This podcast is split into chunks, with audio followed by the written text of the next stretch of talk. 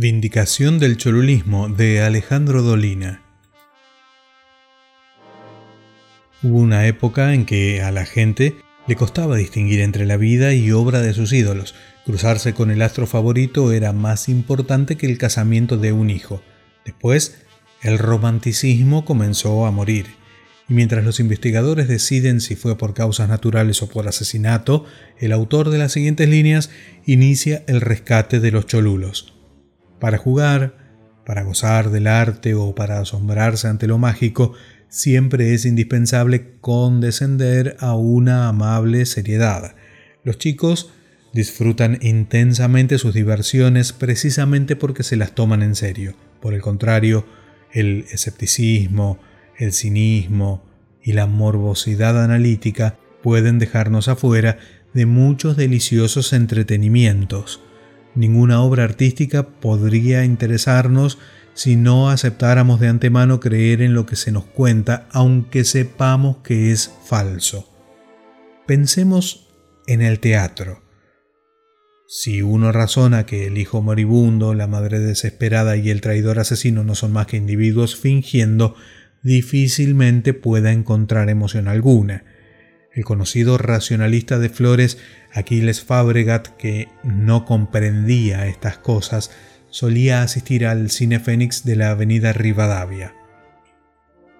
En lo mejor de la película, cuando las viejas lloraban por las desventuras de Arturo de Córdoba, Fabregat explicaba en voz alta que todo era ilusión óptica y que el drama que el público creía ver no era otra cosa que una serie de fotografías proyectadas por una lente. Después, trataba de impartir elementales nociones acerca del funcionamiento de la retina, aspecto que por lo general desarrollaba mientras lo echaban a patadas. Quiero decir con todo esto que para vivir ciertas experiencias se necesita un poco de ingenuidad. No es que uno postule al pajueranismo intelectual de los abribocas que se desmayan ante las puertas giratorias, pero es evidente que la perpetua demostración de perspicacia acaba por confinarnos en un mundo insípidamente real. Así, en los últimos años, han desaparecido entrañables costumbres populares solamente porque las personas se sienten demasiado astutas para ejercerlas. Ya no se dan serenatas, nadie se disfraza, nadie escribe con el dedo en los vidrios empañados, no se juega a la escondida, nadie se asusta con las películas de terror. En medio de este engrupimiento general, no es de extrañar que haya disminuido la cándida admiración que antes despertaban los artistas, los deportistas y las figuras famosas. Cholula era un personaje de historieta, no demasiado popular, cuya característica era la demasiada atracción por las estrellas de cine. Con el tiempo, los periodistas comenzaron a llamar cholulos a todos aquellos que manifestaban tendencia a deslumbrarse ante la fama. A mí me parece que el remoquete encierra mucho desprecio, y denuncio que su uso se extendió cuando ya los cholulos estaban en minoría. Antes de eso, cuando todavía existía esta desagradable palabra, el cholulismo conoció su momento de auge. Los artistas no eran entonces personas de carne y hueso como se nos miente ahora. Tenían categoría de semidioses, los actores no podían salir a la calle sin producir un batifondo, Alberto Castillo y Jorge Vidal obligaban a cortar el tránsito, las señoras comentaban los romances de Zully Moreno o Laura Hidalgo como si fueran asuntos de interés nacional. Cuando Isabel Sarli asistía a sus estrenos, sus fanáticos se esmeraban por terminar de desnudarla. Haberse cruzado alguna vez con Miguel de Molina era un episodio más conmovedor que el casamiento de un hijo. Cierto es que algunos astros lamentaban la intimidad perdida. Al parecer, les resultaba imposible ejercitar cualquier actividad, aun las más personales, sin ser ovacionados por la multitud. A veces, la gente no alcanzaba a distinguir los límites entre la vida y la obra artística de sus ídolos, cosa que, de paso, constituye el ideal del romanticismo. Cuando las compañías radiales de Héctor Bates salían de gira por los cines, los actores que hacían los papeles de malvados debían soportar los insultos y los coscorrones de un público ingenuo y justiciero. Tanta arrebatadas expresiones no siempre fueron hijas del caos y del amontonamiento.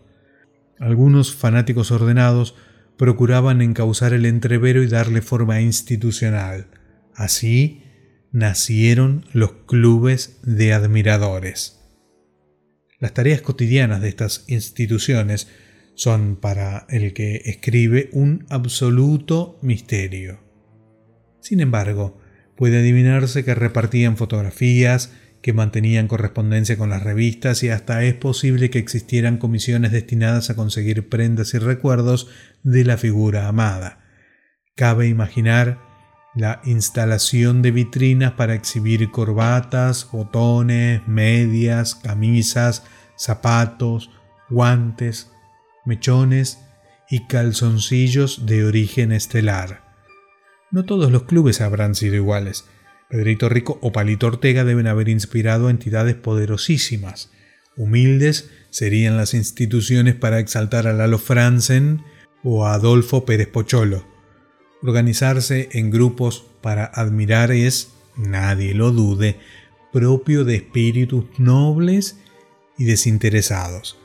Así lo entendió el polígrafo y pensador de la calle Artigas, Manuel Mandev, el hombre, cautivado por la generosidad de estas iniciativas, resolvió, como siempre, ir un poco más lejos.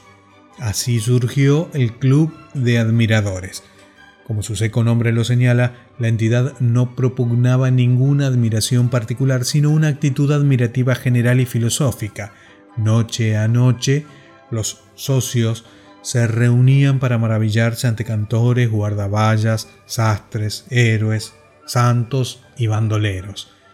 Se admiraba la claridad de una luna, el color del último vagón de los trenes de carga, las carambolas de Ezequiel Navarra, el olor de las panaderías y el diseño mágico del siete de oros. El club de Mandev desapareció por sus propósitos demasiado amplios y por la falta de pago del alquiler de sus oficinas. Los refutadores de leyendas, que odiaron siempre a los cholulos, eran más proclives al rechazo que a la exaltación.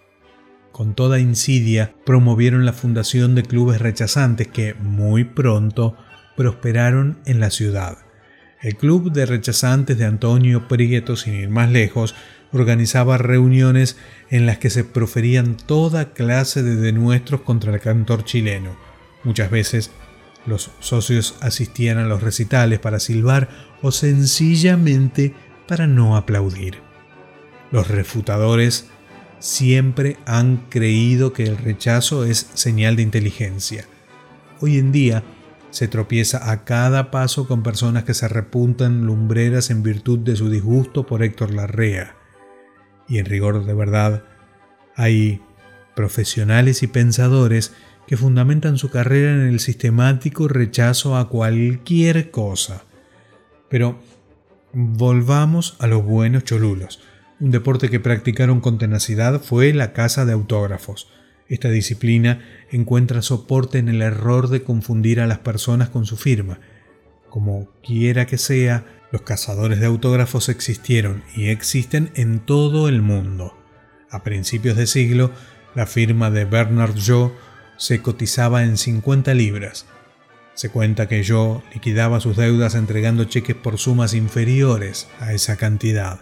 De este modo, nadie se presentaba a cobrar al banco. Era más negocio vender los cheques como autógrafos. En nuestros días asistimos a un nuevo cholulismo, el de los intelectuales y el de los funcionarios. Por supuesto que esta gente no persigue a los cantantes de boleros, más bien se amontona en torno a los escritores y políticos, particularmente si son extranjeros. Lejos de criticarlos, me atrevo a saludarlos. Junto a las pelandrunas que siguen a menudo, son los últimos admiradores ingenuos que nos han quedado. Pese a estas expresiones tardías, presiento que el cholulismo es una causa perdida. Mala señal es avergonzarse de los sentimientos. Mala señal es apostar al aburrimiento de los sabelotodos. Mala señal es el temor al ridículo, porque quien teme al ridículo está perdido para toda acción heroica. Escrito por Alejandro Dolina, Vindicación del Cholulismo.